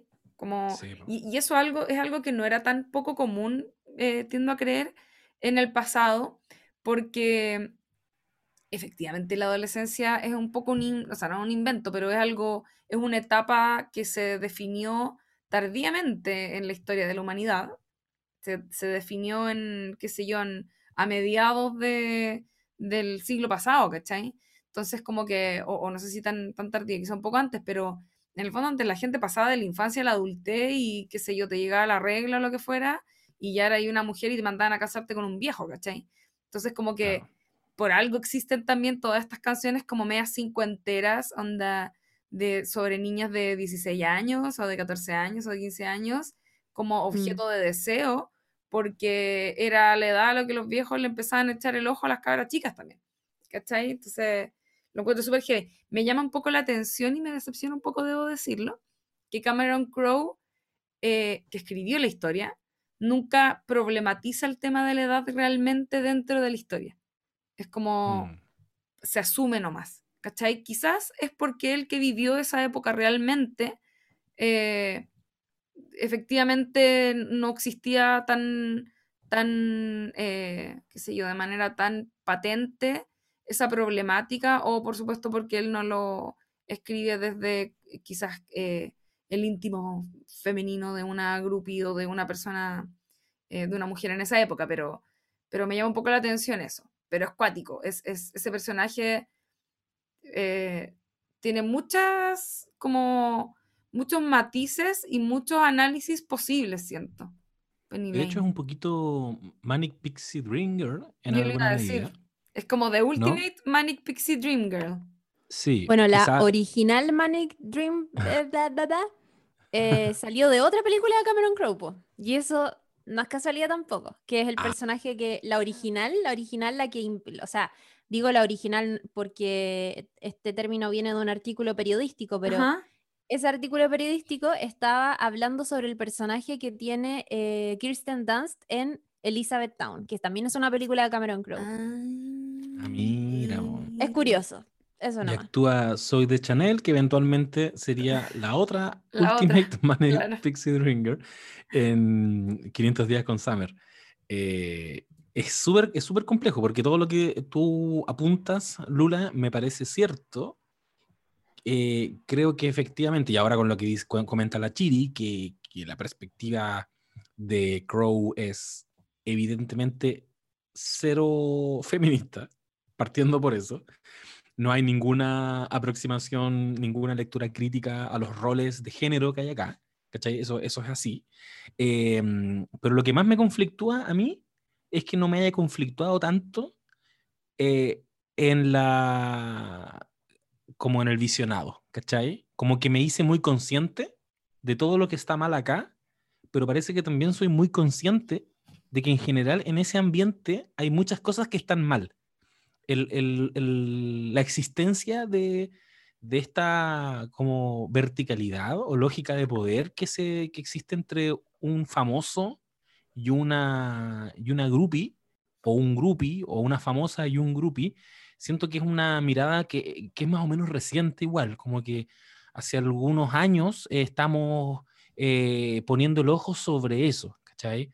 Creo que mm. antes, y probablemente en los 70 más todavía, recordemos que hay una denuncia de abuso contra David, David Bowie, que, que justamente por, esa, por esos años ocurrió, de una cabra que después de adulta escribió un libro comentando que básicamente fue como su mejor experiencia sexual, ¿cachai? Como, como que, que, peludo, ¿cachai? Como hasta qué punto nos ponemos en una posición, eh, entre comillas, no sé, condescendiente con esa persona, le decimos, weona, te, te abusaron de ti, era menor de edad, tú tenías 15 años, o, o, o, o, o aceptamos la experiencia que ella quiso escribir, que fue de, loco, cuando tenías 15 años y te gustaba David Bowie, es la mejor weá que te pudo pasar, ¿cachai?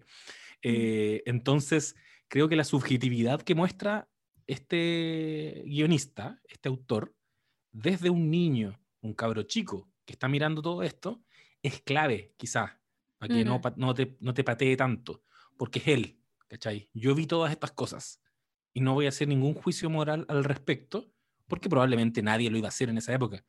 Eh, no sé si estoy subestimando a la gente de esa época, pero tiendo a creer que en ese ambiente estaba súper eh, naturalizado. No sé si aceptado, pero estaba como normalizado. Y aún así, y siendo una película del año 2000, aún así creo que el protagonista eh, es crítico él, con por ejemplo con Russell, como con, con esta idea de, de, tomar a la fanática, a, Penny Lane, y desecharla. Como que parece que eso igual era evidentemente reprochable, que va a venir tu señora, por lo tanto, hasta aquí nomás llegó Penny Lane y ella se va como se puede ir nomás para la casa y, literal, usarla y desecharla, que es algo que Philip Seymour Hoffman, el personaje de él, ya se lo había anticipado, como ellos te van a usar, ¿cachai? Te van a tomar y te van a usar.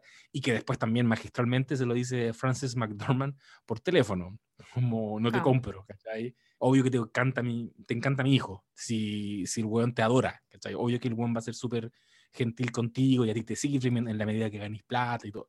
Entonces, ¿a qué voy con todo esto? A que eh, tiene hartas weas súper cuestionables, pero creo que ese ambiente era muy cuestionable. Y de hecho, me, me chocó caleta que al final, eh, no, no, no, sé si me chocó, pero, pero se me hizo muy evidente que al final eh, el protagonista, eh, William, cerca del final, cuando rescata a Penny Lane de esta sobredosis, cuando le tienen que hacer el lavado de estómago, sí. él le da un beso estando ella inconsciente. Y escenas antes, este par de chicas, que eran como tenían la misma edad que él, lo lo obligan, no sé, como que eso también es... es sí. O sea, como que... Muy, le dicen como, te vamos a quitar la virginidad, básicamente, y él dice como, no, no, no, no, no. Eh, y finalmente, claro, nos dan a entender que efectivamente las chicas pasaron una noche donde mantuvieron encuentros sexuales con William, y es como, William dijo que no antes de esto. Claramente. Yo, estaba súper conflictuada, bueno, yo estaba súper conflictuada, o sea, como que en el fondo no, no había reparado tanto en eso. Eh, hasta que la, la vi hace, hace algunos meses y, comentábamos ahí en el, en el chat de, No Sabes Nada y, era uno de los temas que teníamos que comentar acá también. Em, pero sí quería hablar de la persona en la que está inspirado el personaje de Penny Lane, que es una, una eh, fanática que, que existe, que está viva de hecho, eh, y, que, y que, que, conoció en aquellos años Cameron Crowe, y ella se llama Pamela de Bars. Y, mm, y bueno, fue una groupie, comillas, fanática eh, muy famosa en aquellos años 70. Estuvo muy cerca de Led Zeppelin, estuvo muy cerca de Jim Morrison, de muchos así personajes que hoy día son como clásicos de la historia del rock.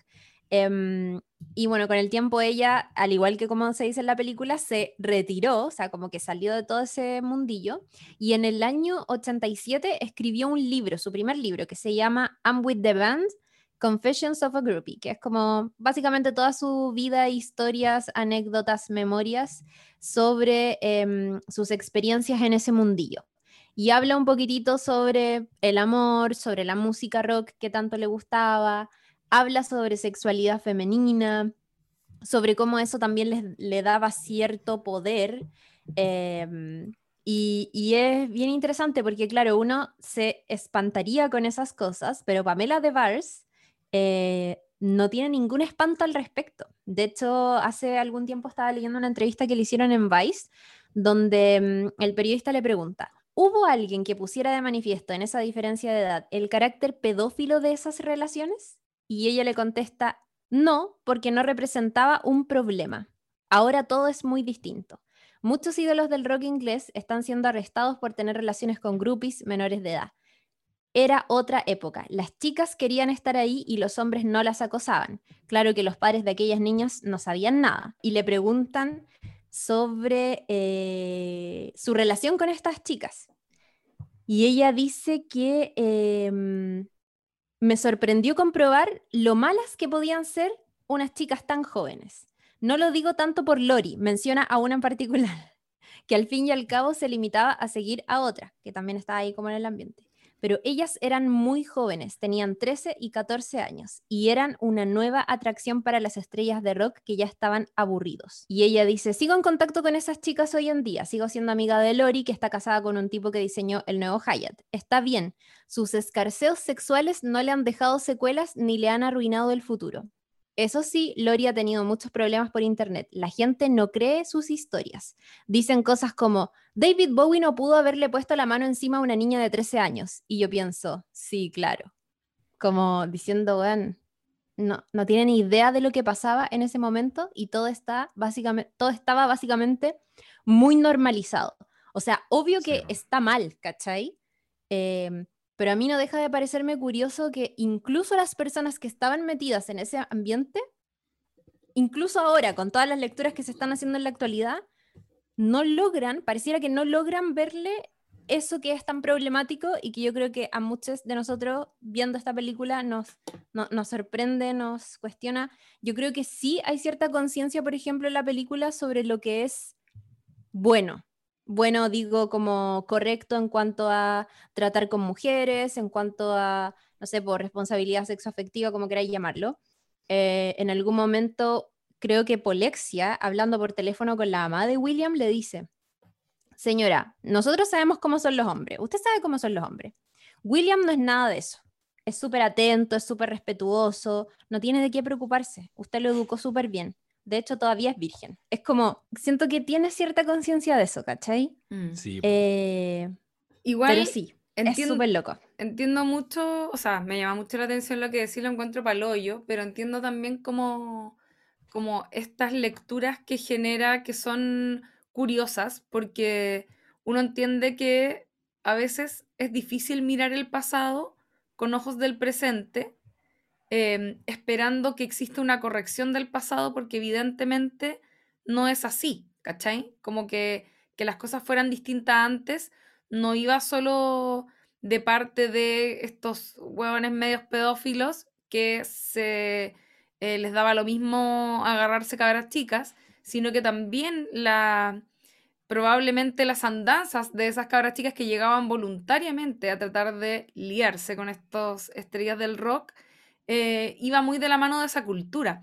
¿Y sabéis por qué lo digo? Porque me hace mucho sentido esta- esto que decís como de, de cómo finalmente para ellas quizás tenía algo de libertad, entre comillas, como cierta eh, sensación de libertad el poder eh, hacer este tipo de, tener este tipo de andanzas, porque esa es la época de las pastillas anticonceptivas. Esa es la época en que cuando aparecen las pastillas, eso le brinda a las mujeres un montón de libertad porque ahora podían tener sexo sin embarazarse y esa weá cambió todo. Y, y eso, por supuesto, iba muy de la mano con este empoderamiento femenino. eh, hubo una ola feminista también, por supuesto, en toda esa época. Es post, eh, ¿cómo se llama? Verano hippie, qué sé yo, todo lo que pasó en los 60, en que también hubo una, eh, una liberación sexual, ¿verdad? La revolución sexual, de hecho. Y yo me acuerdo, ponte tú en, creo que es la película de The Doors, no sé si la han visto, la que hizo Mm, este no. viejo feo, ¿cómo se llama? Este viejo feo, ¿cómo se llama? Em, que no me acuerdo el nombre, pero un director. ¿El documental? No, la película The Doors, que Ah, la no, no hizo la he visto. puta, un direct Oliver Stone, que es una película que la protagoniza mm, Val Kilmer, puta, yo la encuentro muy entretenida porque amo The Doors y como que es, eh, es muy divertido ver a como a este supuesto Jim Morrison eh, siendo lo chalao que estaba, donde se estaba desquiciado, ¿cachai? Eh, y hay un momento, creo que en esa película, en que salen unas cabras que son estudiantes universitarias en este caso, eh, y que tenían un eran como estudiantes de arte, y su proyecto artístico era hacer esculturas de penes, de estrellas del rock. Entonces lo que ellas hacían era que les hacían sexo oral para conseguirles una buena erección y en base a eso sacaban el molde. ¿Cachai? ¿A qué voy con esto? Que este tipo de persona igual siempre ha existido. ¿Cachai? Entonces, claro, no había una imposición moral ni legal probablemente en esa época, no tengo idea, como para separar bien esas aguas y en el fondo decirle tanto a los hueones como, loco, no pueden hacer esto, como a las cabras chicas, onda, cabras, cuídense. Eh, entonces, de haber sido una época donde mm, así era como la panacea, ¿cachai? Como que me imagino que está ahí todo pasando, da lo mismo, no habían eh, ningún tipo de, de regla en relación a nada. Si imagínate que se metían a hoteles, como no había nadie fiscalizando nada de lo de lo que ocurría, ni siquiera los mismos padres de estas cabras, ¿cachai? Entonces, y, ah, y quería decir algo en relación a eso, que me pasa eh, algo con, con lo que ocurre con Penny Lane y William, porque Penny Lane y William tienen más o menos la misma edad, ella tiene como un año más que él nomás, ¿ya? Pero en experiencia de vida son dos polos muy opuestos, ¿cachai? William es un niñito eh, súper inteligente, muy sobreprotegido, sin nada de experiencia. Y por otro lado, Penny Lane es una joven desprotegida, descuidada por sus cuidadores, padres, no sé, llena de experiencias inapropiadas para su edad, ¿ya? Em, y solo con, con una suerte de chispeza como herramienta ante un mundo que la valora solo en su condición de objeto sexual y de fan, al, al servicio Mm. de, de otros todo el tiempo. ¿Cachai? Es muy cuático eso. Pero, por otro lado, ambos personajes están haciendo la pega de admirar a la banda y de subirle el ego a la banda con su presencia. ¿Cachai? Esa weá la Sí, encuentro a la raja, es como... Y, y- y, bueno, obviamente no casualmente, eh, creo yo, la actriz de Penny Lane se ve no de 15 años. ¿Cachai? Como que en ese tiempo Kate eh, Hudson tenía como alrededor de 20 años, creo. Entonces, obvia- 18 tenía, parece. creo, creo que, creo que lo busqué y tenía 20. O sea, lo busqué y creo que tenía 20. Y me parece que el cabro tenía como 18. El, el- Ah, ya. Porque yo te iba a decir, creo que él tenía como 16 y ella 18. Sí, pero Ah, ya. tenían como dos años de, diferencia. y Oye, ella- lo que decía ahí... ¿Mm? Ah, perdón. No, dale, no, dale. dale, dale, dale. No, es que lo que dijiste de la píldora anticonceptiva, eh, puta, es muy cierto y es algo que Pamela de Vars menciona caleta. Em, de hecho, ella dice, sobre el feminismo, dice, una verdadera groupie es alguien que ama la música y que quiere hacerlo con los chicos que la hacen y es alguien que persigue lo que quiere. Así que una groupie, para mí, es en esencia algo feminista. Una mujer que persigue lo que quiere es feminista, así que nunca he sido nada más que feminista. Tomé la píldora anticonceptiva frente a todos y esa fue mi declaración. Yo iba a controlar mi cuerpo, yo podía hacer lo que quería.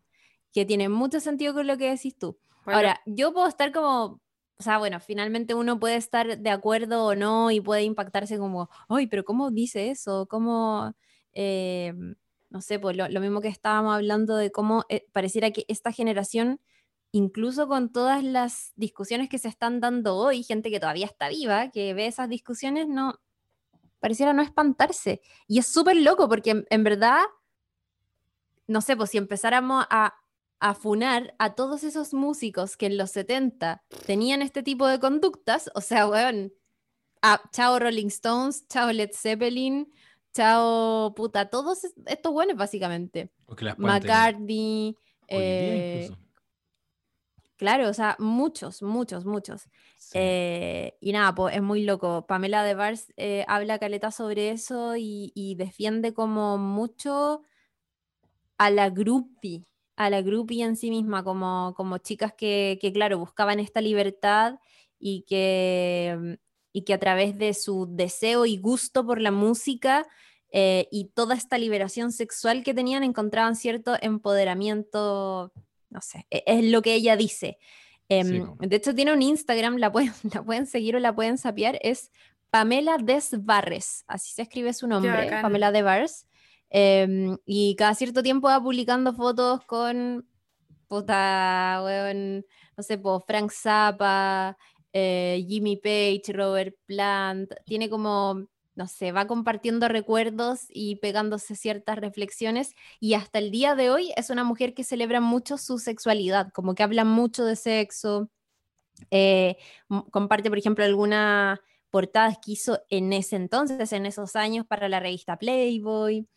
Eh, y, y bueno, si quieren o si les interesa un poquitito más saber de la mujer que inspiró el personaje de Penny Lane, pueden buscar su libro, que fue eh, un libro de superventas hace varios años y que se llama I'm with the band Confessions of a Groupie o Estoy con la banda Confesiones de una Groupie que se lanzó el año 87 si no me equivoco, eh, donde habla de todo esto. qué sí, es Parece que cuando yo hablaba de. pu- Puede que me esté refiriendo a esa persona, porque me están aquí entregando la información directamente por interno.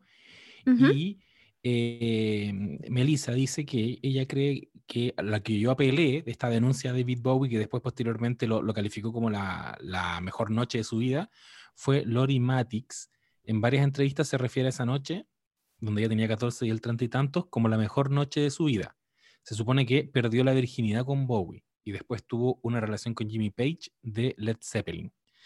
Ahora, eh, leyendo la Mel, que mm, con el Me Too dijo que el movimiento le había hecho pensar ciertas cosas y que jamás se había visto como una víctima, pero que evidentemente las niñas no deberían tener sexo con adultos.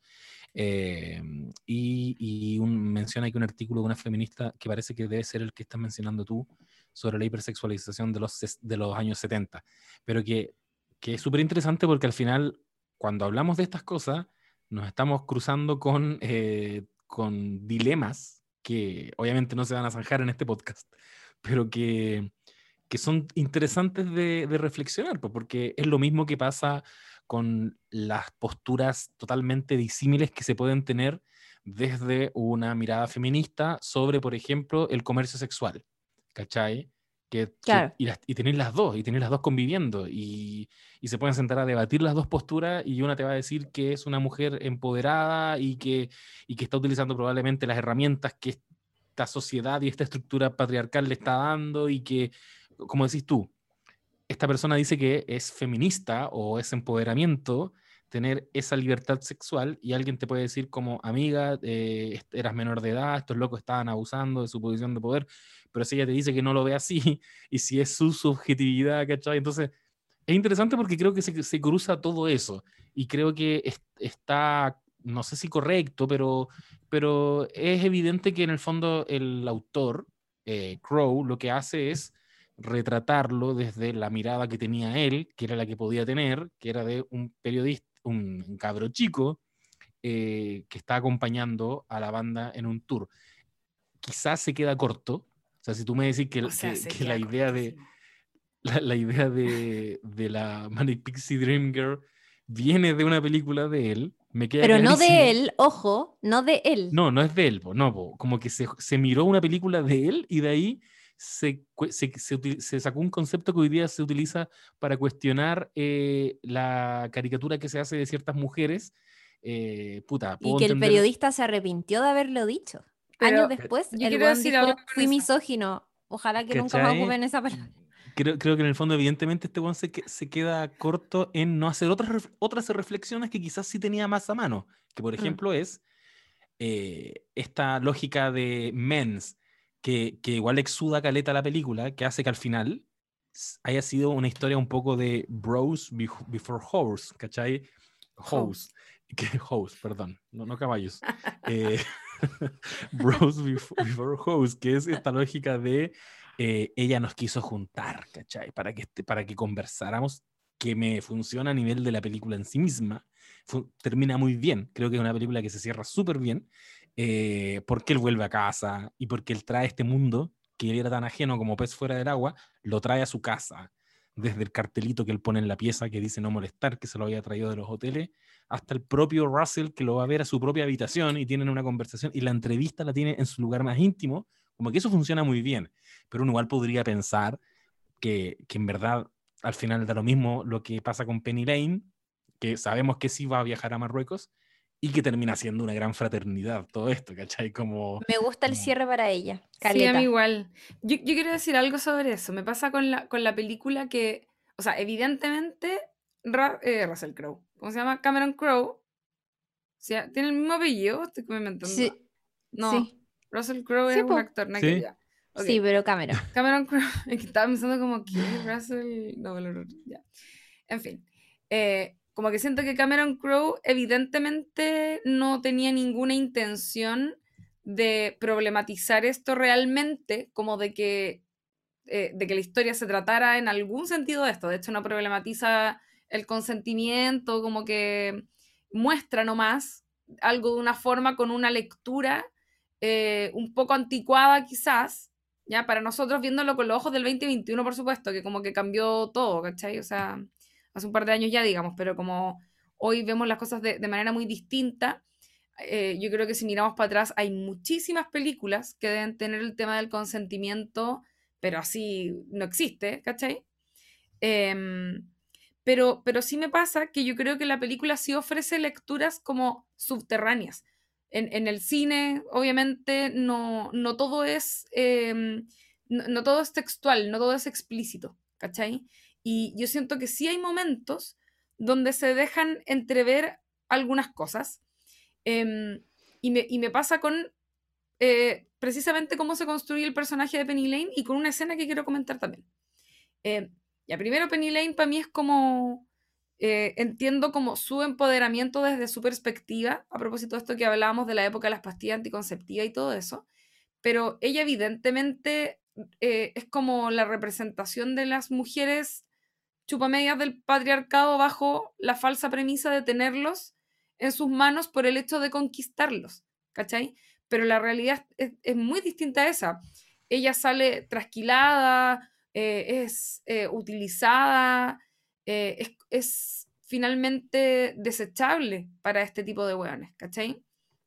Y es muy curioso porque para ella todo este empoderamiento también va ligado, va muy de la mano de la atención masculina que recibe. Es como que la atención masculina le diera vida, es como le da vida, pero a la vez es su gran problema y ahí es como, evidentemente ahí hay daddy issues, como que eh, es una imagen bastante literal de eso, tiendo a creer yo. Y, quería comentar la escena de la apuesta. Cuando apuestan a Penny Lane, uh, ahí ocurre, voy a describirlo un poco.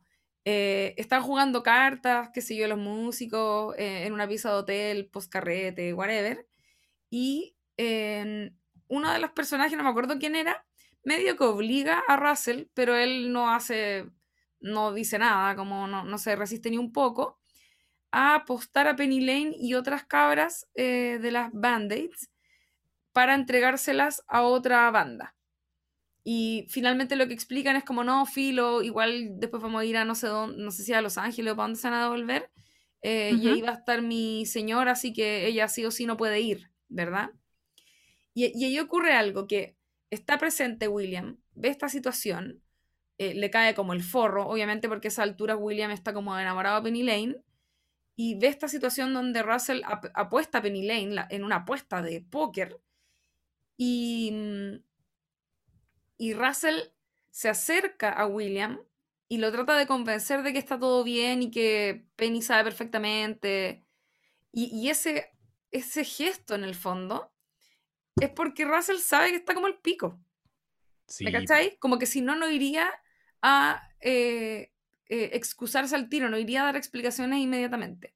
Y de hecho, obviamente, Penny Lane no tenía idea que no tenía que ir, que le iban a dejar abajo el avión y después eso termina gatillando eh, en gran medida, creo, el, intento de suicidio, ya no, ya no me acuerdo bien.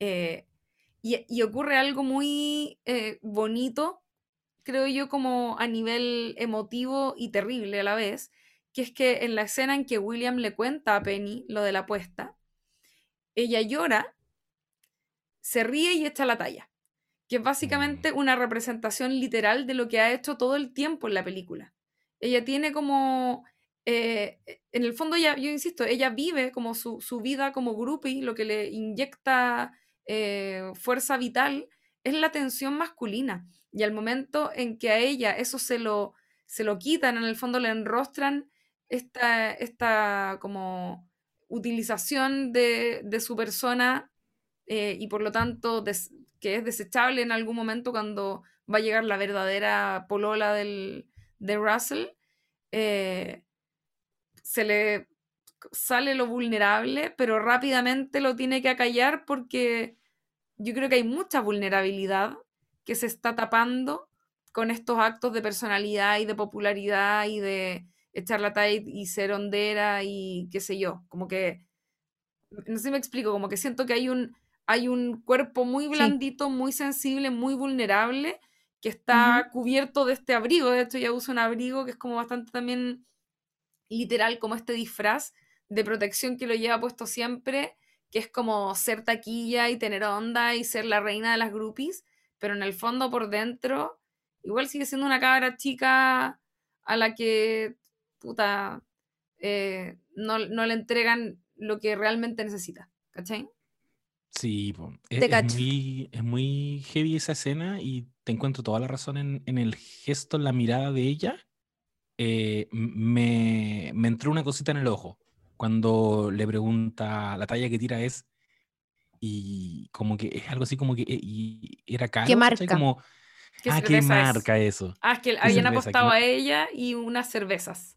Sí, como la, la, fragilidad tratando de, eh, es como decís tú, pues escudarla en en este chiste y lo que me parece súper reprochable, obviamente, de parte del punto de vista de William, es que igual es el típico weón que le importa ese tipo de cosas solo cuando se trata de la mujer que a él le gusta, de la que él se enamoró. O sea, esa weá probablemente la hacían con todas las bandits.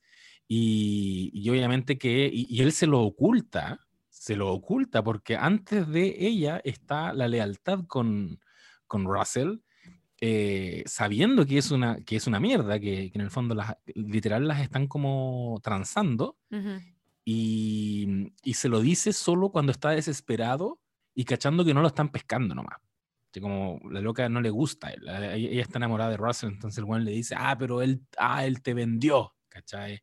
Inmediatamente se retracta y le pide perdón por habérselo dicho de forma tan cruda, pero se conecta caleta con la escena final, cuando, o sea, no la escena final, con el clímax donde eh, el Penny Lane como que intenta suicidarse y él la rescata. Y, y le da este beso, ella estando inconsciente, y antes de dar el beso le dice, le dice, eh, bueno, te voy, a hacer algo que, bueno, que muchos otros hombres han hecho antes.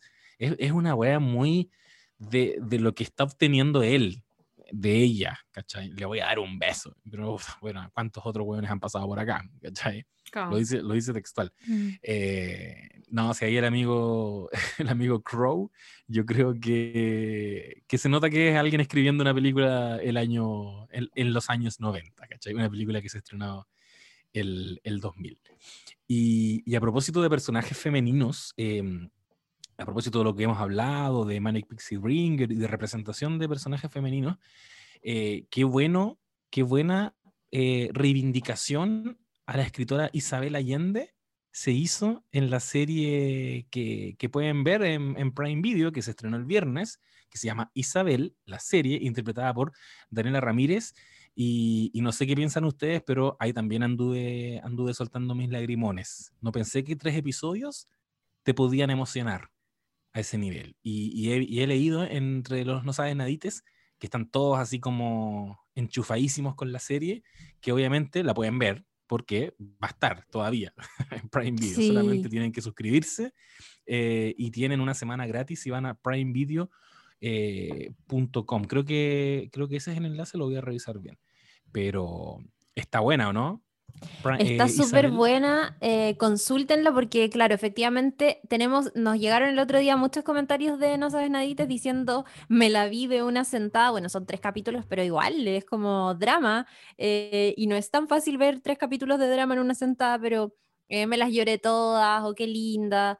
hay gente que también recordaba sus libros favoritos de Isabel Allende y está bien interesante porque... Mm, muestra un poquitito su vida familiar, eh, su relación con la política, sus inicios en el periodismo, escribiendo eh, artículos feministas para la revista Paula, eh, y se mete en su vida. Es que yo creo que la, arista familiar que aparece en esta serie es una de las cosas más emotivas. lo que pasó con su hija Paula, eh, su matrimonio, sus relaciones amorosas. Así que todo eso está contenido en esta serie de Amazon Prime Video para que la puedan consultar, protagonizada por Daniela Ramírez y ya disponible con todos sus episodios. Oigan, eh, quería, creo que no deberíamos, Nika, cerrar el capítulo sin comentar la escena del avión. ¡Oh, qué buena escena! ¡Qué buena escena! Ese es un súper buen momento porque ese es como... Alta comedia. Hay, hay distintas tramas, evidentemente, en esta historia. Entonces, hay clímax que van, van por separado, por así decirlo. El, el, José ahí identificó súper bien eh, el momento de clímax en la mm, historia que incluye a Penny Lane directamente, ¿verdad? Pero hay una en relación a la trama de la banda, ¿no es cierto? Y que llega, llega a un momento crítico cuando están arriba del avión y se van a morir. El, avión empieza con turbulencia así atroz, que bueno, anda. Yo pensaba todo el rato como, el día del hoyo me subo un avión enano, como, hola, oh, estresante, como, qué terrible.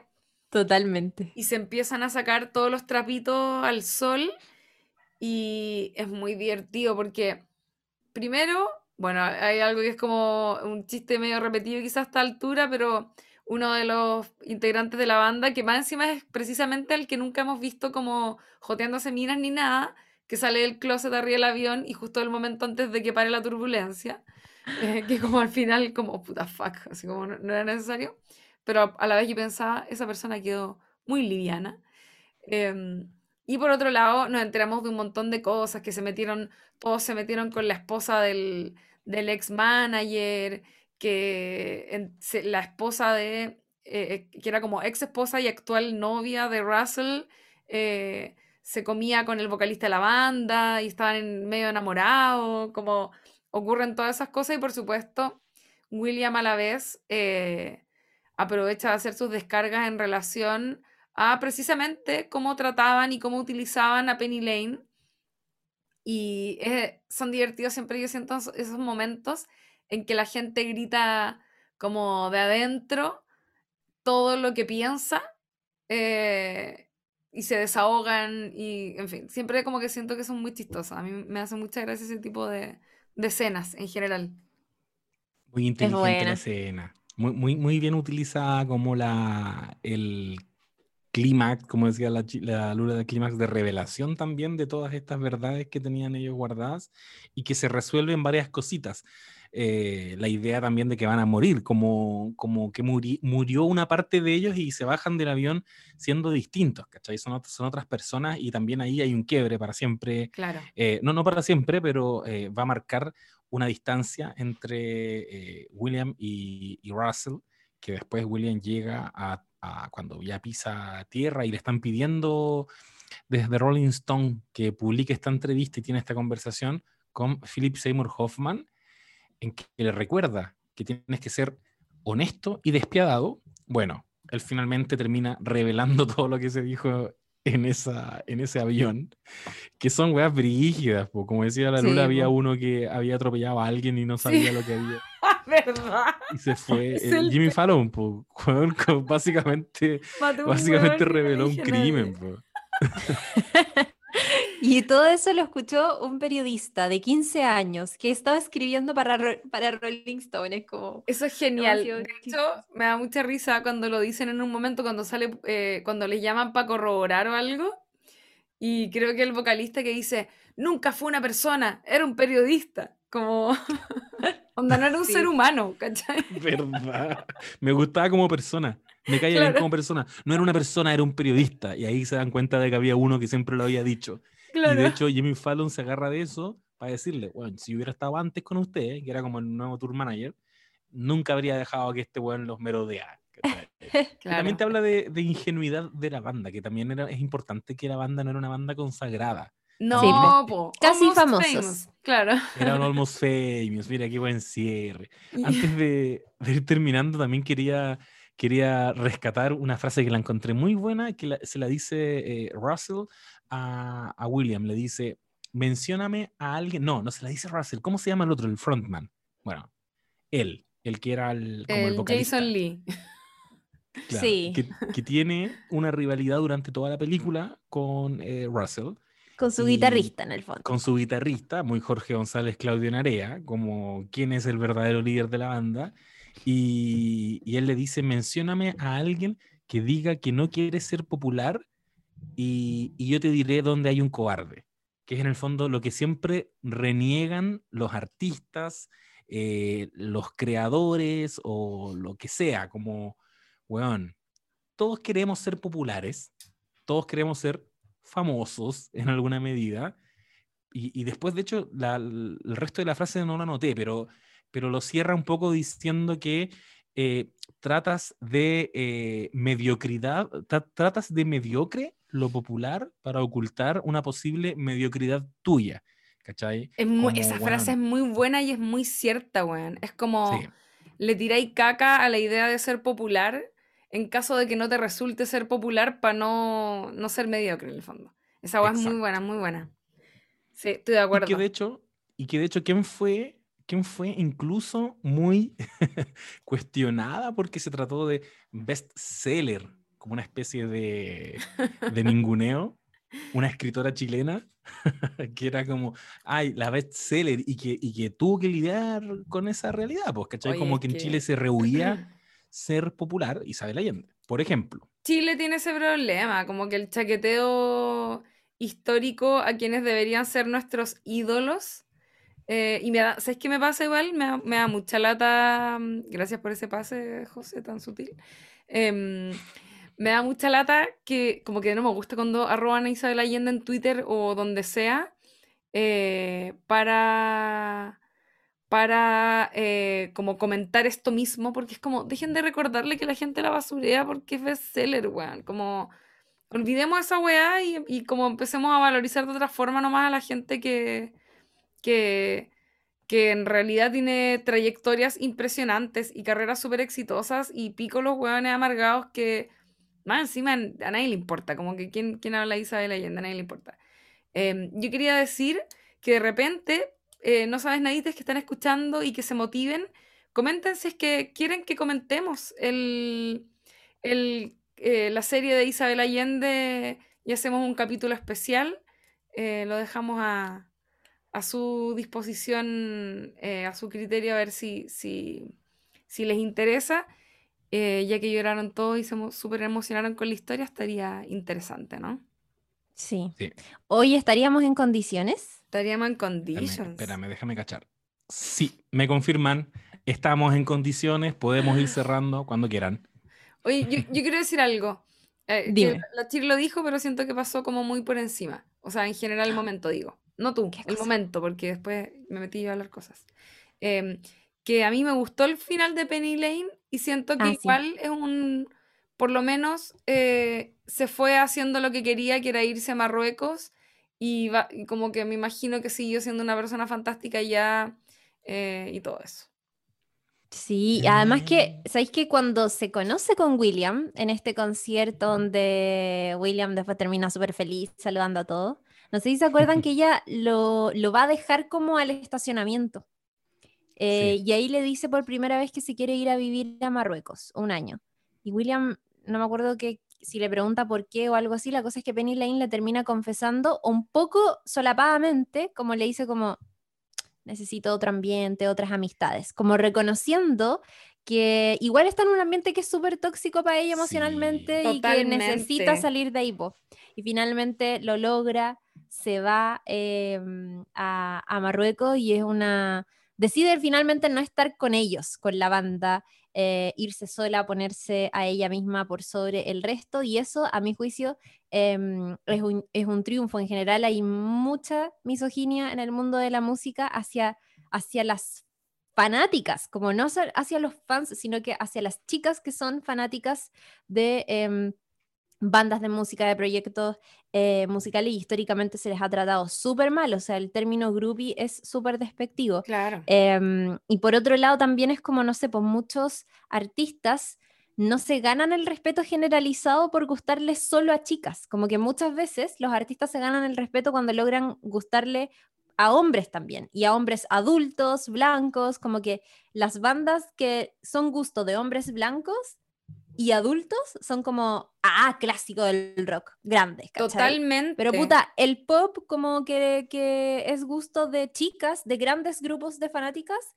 es menospreciado, ¿cachai? Totalmente. Eh, y eso... Brígido, es verdad eso. Bueno, por lo mismo, bueno, en el caso de los Beatles yo no soy tan experta, pero me atrevería a apostar que ahí también hay algo en relación a los primeros discos de los Beatles, cuando estaba la Beatlemanía y como que eso es mal mirado en comparación a los discos que ya no eran esa música tan pop, sino que era eh, música solo para entendidos, ¿cachai? Como... Mm, claro. Obviamente ahí pasa eso y tenéis toda la razón, la, el, tema que ocurre ahí como con, con ese menosprecio de la feminidad al final, si es como hay una hay un, una forma de mirar todo lo que sea gusto de, niñas, de chicas adolescentes y de mujeres en general, que, que nada, como que es, se, le toma como si fuese liviano y poco consistente y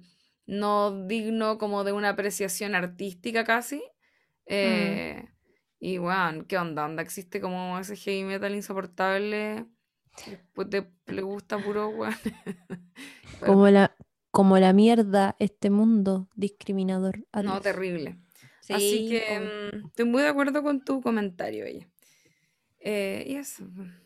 Eso, Gracias por haber llegado a este punto del podcast. Em, si te gustó este capítulo, si, si amaste este episodio o quieres enviárselo a alguien para hacer crecer una conversación que tengas en la interna con alguno de tus amigos, eh, dale al botoncito de compartir y compártelo por WhatsApp o en tus stories. Nos puedes etiquetar en No Sabes Nada Podcast, eh, porque nosotros siempre, siempre reposteamos eh, todo lo que nos llega en ese sentido y porque además compartiendo este capítulo o cualquier otro que te haya gustado, nos ayudas a hacer crecer esta muy linda comunidad donde todos juntos aprendemos sobre cine, sobre series y nos apasionamos realmente y genuinamente, que eso es lo que más me gusta, hablando de esas eh, de esos momentos y de esos productos audiovisuales que nos emocionan eh, desde el corazón. Así que eh, gracias por haber llegado a este punto del podcast.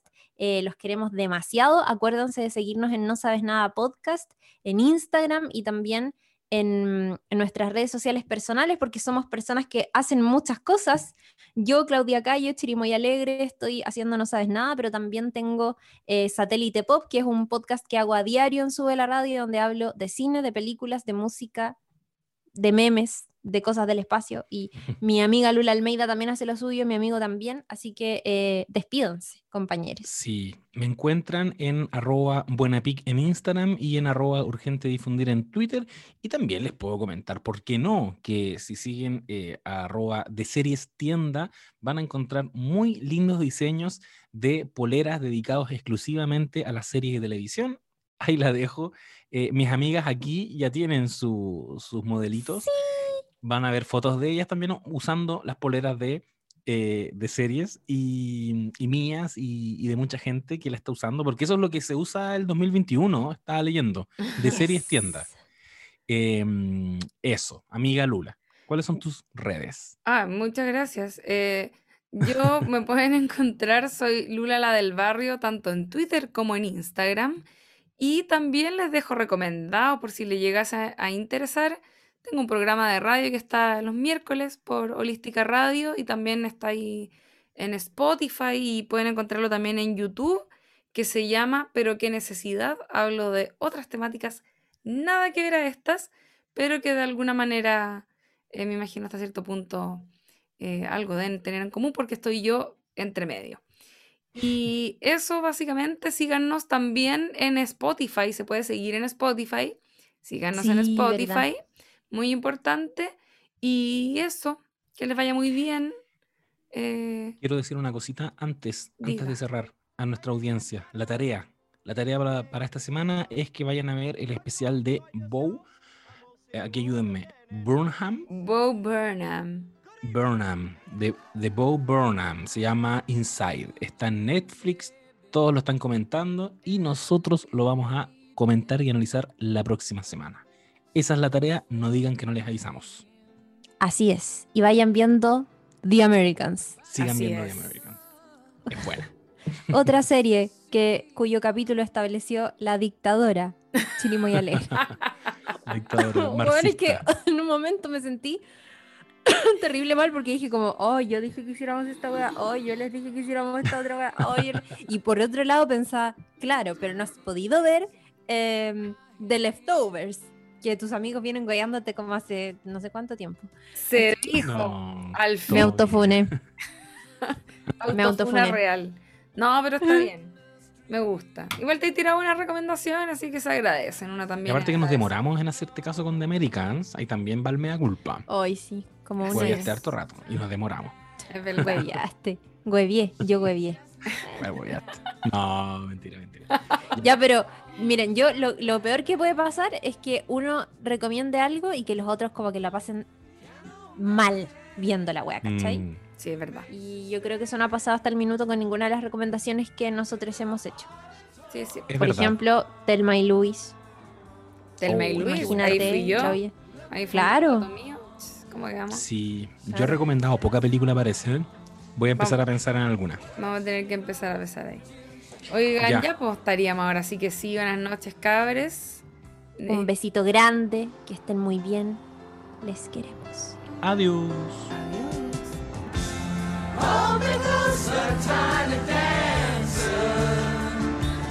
I have to go home.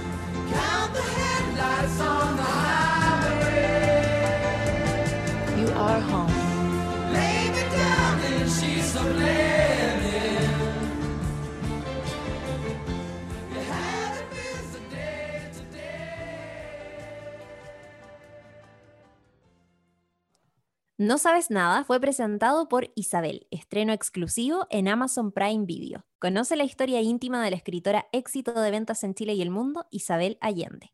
Regístrate en www.primevideo.com y comienza tu prueba gratis.